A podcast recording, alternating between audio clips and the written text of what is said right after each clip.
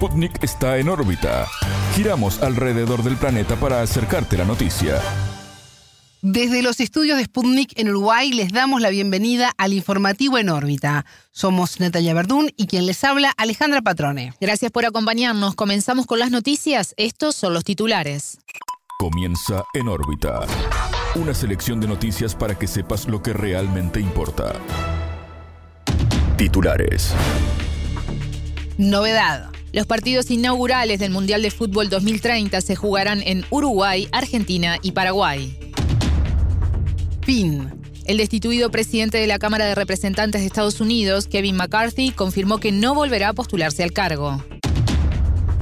Soberanía. En Argentina habrá movilizaciones en contra del radar de una empresa de Estados Unidos, con nexos en Reino Unido, instalado a 700 kilómetros de las Islas Malvinas.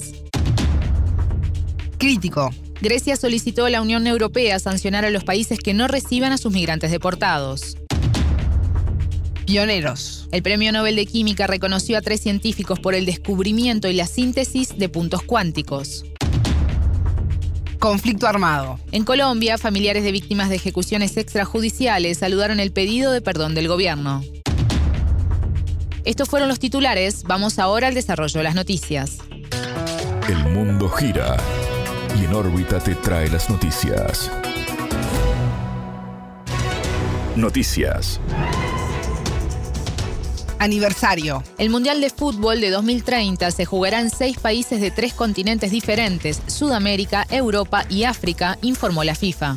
En el Estadio Centenario de Uruguay, país sede del primer certamen en 1930, se jugará el partido de apertura que incluirá festejos previos. Uruguayos campeones, 100 años después Uruguay y nuestro centenario estarán en el centro de las miradas del mundo para vivir la inauguración del Mundial Centenario 2030. Así celebró el mandatario del país sudamericano, Luis Lacalle Pou, cuando el titular de la Comebol, Alejandro Domínguez, dio la noticia vía la red social X. En conferencia de prensa, Domínguez calificó la decisión de la FIFA como histórica y recordó el trabajo de dirigentes anteriores que es un momento y un hecho histórico. Quiero comenzar recordando a Héctor Rivadavia Gómez y a todos los pioneros de esta confederación que ya en su origen creyeron en grande. Quiero felicitar a los presentes miembros del Consejo de la CONMEBOL y también algunos, en el caso de Nacho, miembros del Consejo de la FIFA, por este excelente trabajo hecho, esta ardua gestión que se vino haciendo desde hace mucho tiempo, que no se originó con nosotros, que hubo pioneros que, que, también creyeron que tal vez hoy no están, pero uno no puede no recordarlos. Hay que honrar la memoria y eso es lo que estamos haciendo. Creemos que además un mundial de 100 años no podría, no debía, no recordar y no estar a la altura de la circunstancia. Y así lo entendió el Pleno del Consejo de la FIFA el presidente de la Conmebol informó que habrá partidos inaugurales también en Argentina y Paraguay. El fútbol unió tres continentes, el fútbol une seis países, un hecho histórico y estamos tremendamente felices. Debo decirles que estoy sumamente feliz, sigo con ganas de, de bailar, así que creo que hay muchos motivos para festejar, para celebrar y sobre todo para reconocer y agradecer a quienes hicieron posible este proyecto, esta propuesta que hicimos y que se tuvo en cuenta de tal forma que el centenario comienza aquí, en el Estadio Centenario. Va a haber un tiempo anterior al partido donde vamos a estar festejando el aniversario tanto en Uruguay como en la Argentina y como en Paraguay van a haber tres inauguraciones, no son solamente tres partidos, son tres inauguraciones que se van a hacer en estas sedes, en estos países, y también todos los festejos previos. El resto de los partidos del Mundial serán en España, Portugal y Marruecos. En tanto, el presidente de la Asociación Uruguaya de Fútbol, Ignacio Alonso, se refirió a lo que representa para su país esta instancia. Creo que para Sudamérica toda, y especialmente para mi país, el hecho de alcanzar este logro es de una trascendencia histórica que trasciende ampliamente los límites de nuestro querido deporte.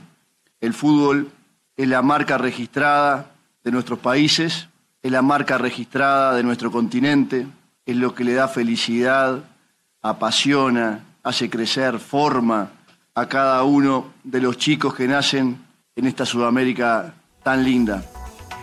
En el año 2021, Uruguay, Argentina, Paraguay y Chile lanzaron en conjunto su candidatura para el mayor evento futbolístico. Sin embargo, la falta de infraestructura fue uno de los mayores obstáculos para que se desarrolle enteramente en estas naciones. Incertidumbre. En Estados Unidos continúan las repercusiones tras la destitución del presidente de la Cámara de Representantes, Kevin McCarthy. El político republicano confirmó que no volverá a postularse al cargo. Como sustituto interino asumió Patrick McHenry, congresista de Carolina del Norte. McCarthy manifestó a la prensa que tal vez apoyará al candidato que presente su partido para sustituirlo. El político es el primer presidente de la Cámara Baja en funciones en ser destituido. Su salida fue consecuencia de una moción presentada por el republicano Matt Gaetz, aliado del expresidente Donald Trump. Gaetz, representante del estado de Florida, obtuvo el apoyo de la bancada demócrata y de siete conservadores. La destitución se definió luego de que McCarthy se apoyaran votos demócratas para sacar adelante la ley que amplió por 45 días los presupuestos del gobierno. Esta acción evitó un cierre de la administración. McCarthy defendió su pacto con los demócratas y subrayó su intención de poner el bien del país por delante de sus propios intereses. Los republicanos que concretaron la destitución critican los gastos del gobierno federal y piden una mayor revisión a los montos de ayuda a Ucrania. A su vez piden destinar más fondos a la seguridad en la frontera con México para atender la crisis migratoria.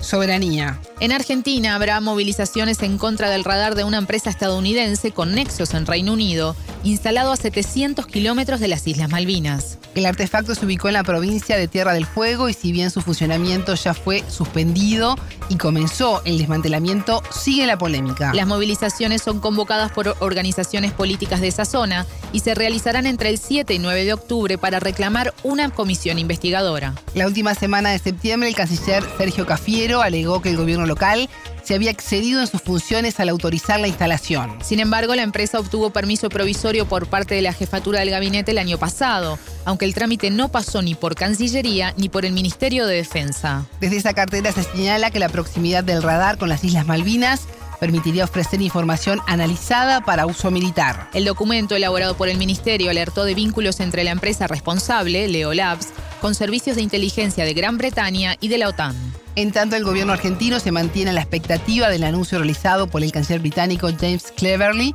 de su próxima visita a las Islas Malvinas. Sputnik conversó con Guillermo Carmona, secretario de la Cancillería Argentina para Malvinas, Antártida y Atlántico Sur. Desde el gobierno argentino seguimos con atención al tema.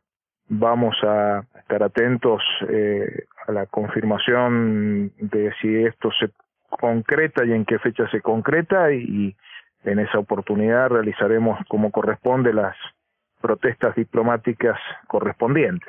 Si el canciller británico visita las Islas Malvinas, está yendo a territorio argentino. Este es el concepto que sostiene la Argentina y creemos que ese tipo de acciones cuando no se hacen en el marco del respeto del derecho internacional o en, el marco de las buenas relaciones diplomáticas, se transforman en una provocación innecesaria a la que la Argentina va a responder desde una posición estrictamente diplomática, reafirmando los derechos argentinos sobre esos territorios que se encuentran ilegalmente ocupados y reclamándole, aprovechando la oportunidad para poner en evidencia que el Reino Unido incumple con el derecho internacional y que por lo tanto este será una oportunidad para reclamarles nuevamente que cumplan este, las resoluciones de la Asamblea General de Naciones Unidas y del Comité de Descolonización. El anuncio del jerarca británico fue en el marco de un acto ante militantes del Partido Conservador al cual pertenece. Lo cual marca que está ligado a una eh, situación eh, que mm, tiene que ver con el contexto en el Reino Unido, que es que el año próximo tiene elecciones. Generalmente en los procesos electorales el Partido Conservador saca a relucir su impronta de imperialismo colonial que resulta absolutamente anacrónica y que se choca con las posiciones sostenidas por Naciones Unidas en el proceso de descolonización. Carmona señaló que Londres politiza la cuestión de Malvinas, desoyendo el derecho internacional. El Reino Unido está priorizando su política doméstica por sobre el cumplimiento de los compromisos internacionales. Y desde ese lugar está politizando una situación que em, debe estar encuadrada en, en todo caso no en la política doméstica, sino en la política internacional y en el derecho internacional. Muchas veces eh, desde el gobierno británico han pretendido que la Argentina politiza la cuestión Malvinas. En nuestro caso tiene una particularidad porque tiene una raíz de hambre social, es una causa nacional de Malvinas para el conjunto de la sociedad argentina y por lo tanto tiene un estrecho vínculo con nuestro este sentir, con nuestra identidad y, y con el debate político nacional. Escuchábamos a Guillermo Carmona, secretario de la Cancillería Argentina para Malvinas, Antártida y Atlántico Sur. Crítico. Grecia solicitó a la Unión Europea adoptar el plan para sancionar a los países que se nieguen a aceptar a sus migrantes deportados. Los acuerdos bilaterales entre los miembros del bloque y terceros países para la devolución de migrantes es ineficaz dijo el ministro griego de Asilo y Migración, Dimitris Kairidis. Europa debe exigir a esas naciones recibir de vuelta a sus ciudadanos. De otra forma, habría sanciones y no habría ayuda financiera, agregó. Según el político griego, Europa tiene autoridad para imponer su voluntad en el tema. La propuesta de sanciones se debate en la última fase de la negociación para una nueva revisión de las normas migratorias del bloque. El fracaso en la aplicación de una política de deportaciones viable convertiría a Europa en un asmerreír por su proceso de asilo indicó el ministro griego. Grecia e Italia enfrentan un repunte en la llegada de migrantes, hecho que aumentó la presión sobre Bruselas para cerrar el pacto migratorio. Pioneros. El Premio Nobel de Química reconoció el descubrimiento y la síntesis de puntos cuánticos.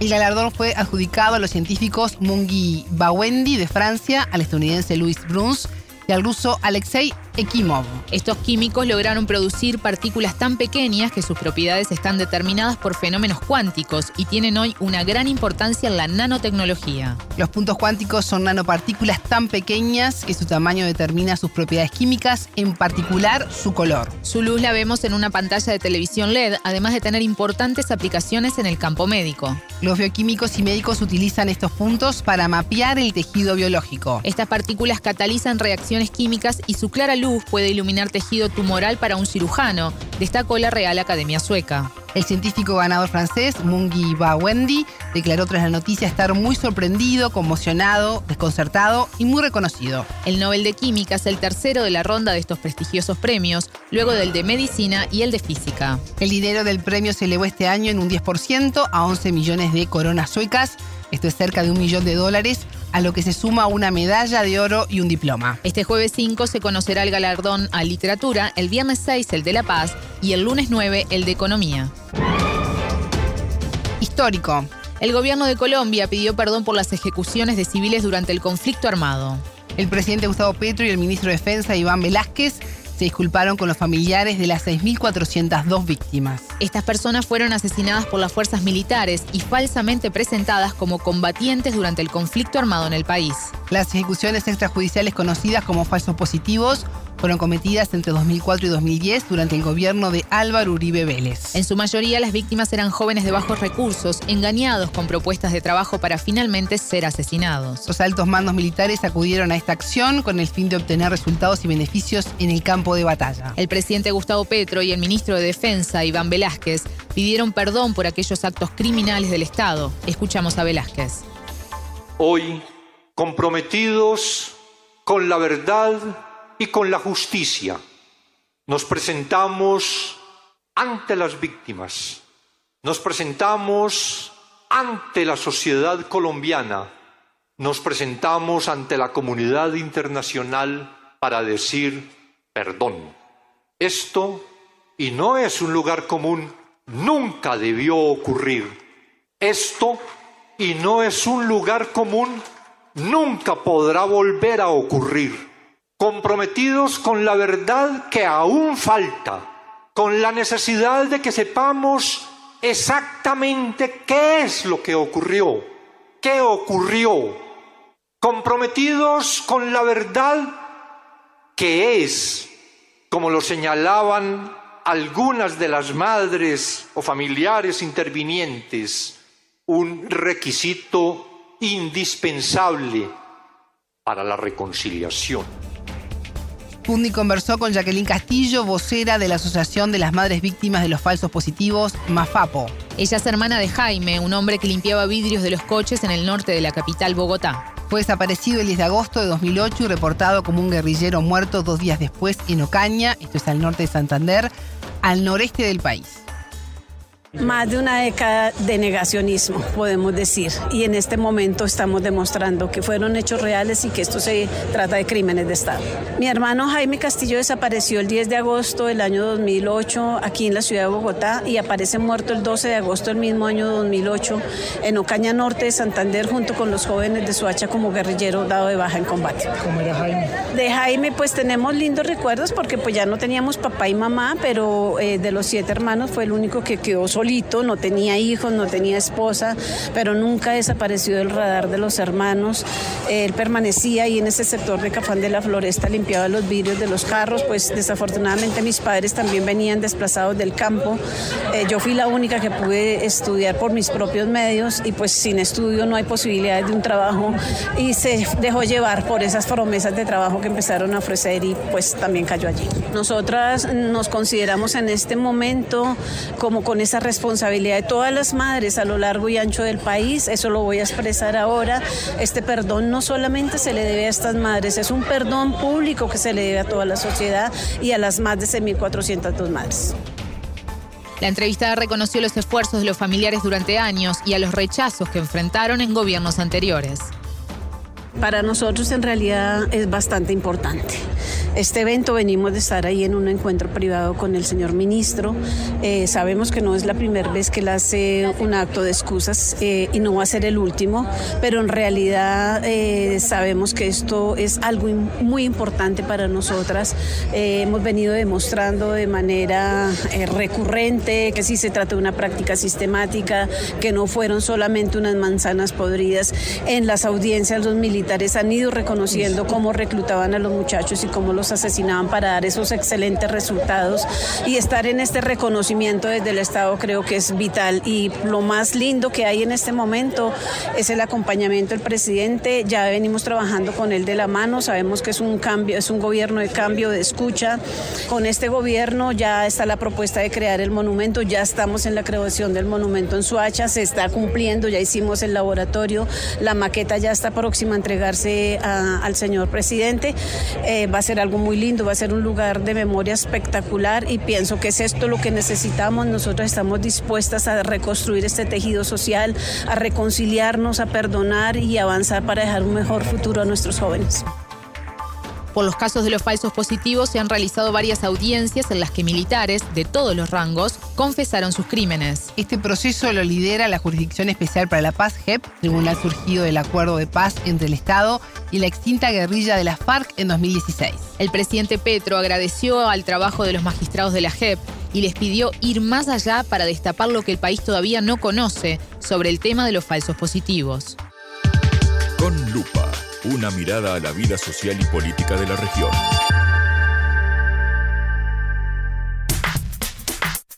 Seguimos con En órbita desde Montevideo y nos vamos ahora hacia La Habana, Cuba, donde se encuentra nuestra compañera y corresponsal de Sputnik, Danay Galetti.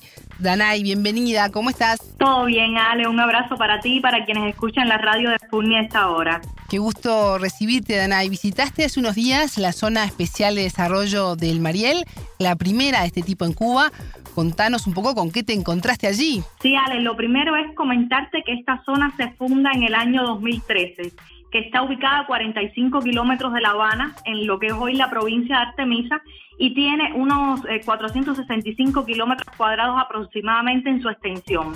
Esta zona posee una plataforma productiva y logística de primera clase y de acuerdo con los funcionarios eh, de la misma, ello proporciona un mayor nivel de producción nacional, reduce los, cortos, los costos de importación, impulsa el crecimiento y promueve la creación de, de puestos de trabajo. También facilita la inversión extranjera directa, que bueno, es uno de los propósitos de esta zona especial de desarrollo que inició Alex con un crédito de eh, Brasil y que se ha mantenido eh, gracias a la gestión y al eh, crédito o, el financiamiento que ha aportado el Estado cubano. ¿Y de dónde son las empresas que allí están instaladas? Sí, Ale, estuve conversando con la directora general de la oficina de esta zona especial de desarrollo del Mariel, Ana Teresa Igarza Martínez, y ella me decía que el 40% provienen sobre todo de Eurasia y de América. Te invito a ti y a los oyentes a escuchar un fragmento de esta entrevista.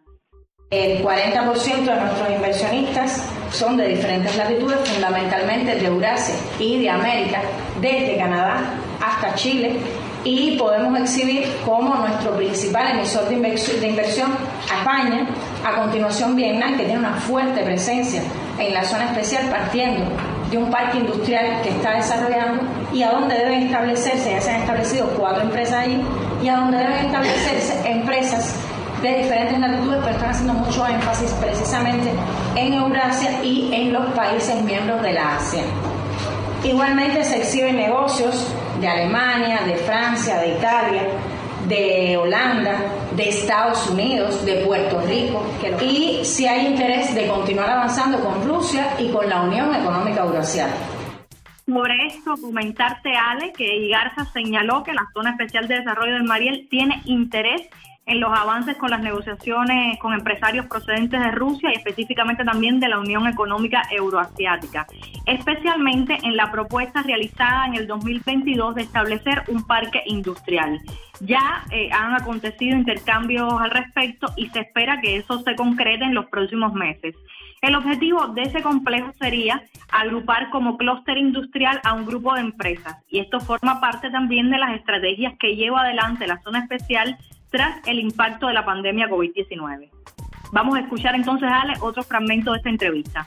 Teniendo en cuenta las dificultades que nos impuso la pandemia, la contracción de eh, la economía mundial que sin duda impacta eh, sobre eh, la atracción de negocios y la, y la emisión de inversión extranjera hacia los diferentes países y estamos buscando alternativas que nos permitan parques industriales, creación de capacidades de naves estándar para el establecimiento de negocios para aquellas empresas que no desean construir bajo eh, construir su inversión, es decir, que Greenfield no es lo más atractivo, así como otras vinculadas a la articulación con el resto de la economía interna para que producir en Cuba sea un atractivo para esa inversión. Danay, ¿existen facilidades para los inversores? Pienso, por ejemplo, en los trámites. Sí, Ale, ahí existe el sistema de ventanilla única, que con una extensión personalizada brinda información y facilita la constitución de las empresas. Esto significa que en menos de 60 días, desde la presentación de la documentación requerida, las empresas obtienen la aprobación de la Oficina de la Zona Especial de Desarrollo de Mariel si así lo consideran, por supuesto, si toda la documentación está en regla. Y entonces te propongo escuchar un audio eh, sobre este tema. La zona, además de las infraestructuras, tiene otros atributos. En primer lugar, el sistema de ventanilla única, que es un sistema que se, nace en la zona especial y luego se va atomizando hacia otras actividades precisamente por los resultados obtenidos en el mismo, en el que tenemos la posibilidad de atender al inversionista de manera personalizada para la tramitación de sus licencias, permisos, autorizaciones, pero también para todas y cada una de las preocupantes, interrogantes que pueda tener en su inserción o durante su operación en el país.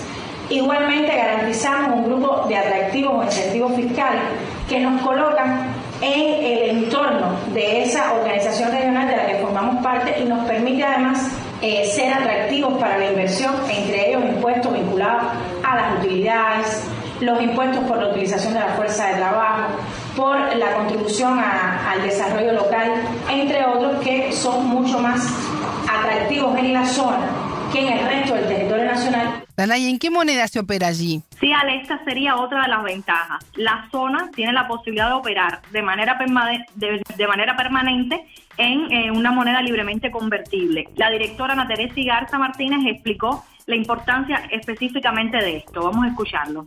Porque libera a los inversionistas de la carga burocrática, que la, de la carga administrativa que supone eh, la, la tasa de cambio y el régimen de cambio o el control cambiario dentro del territorio nacional. Decías al comienzo de este contacto que nació en 2013, pero ¿cómo fue el punto de inicio? Sí, inicialmente, Ale, hubo un crédito eh, aportado por Brasil y la entonces presidenta Dilma Rousseff.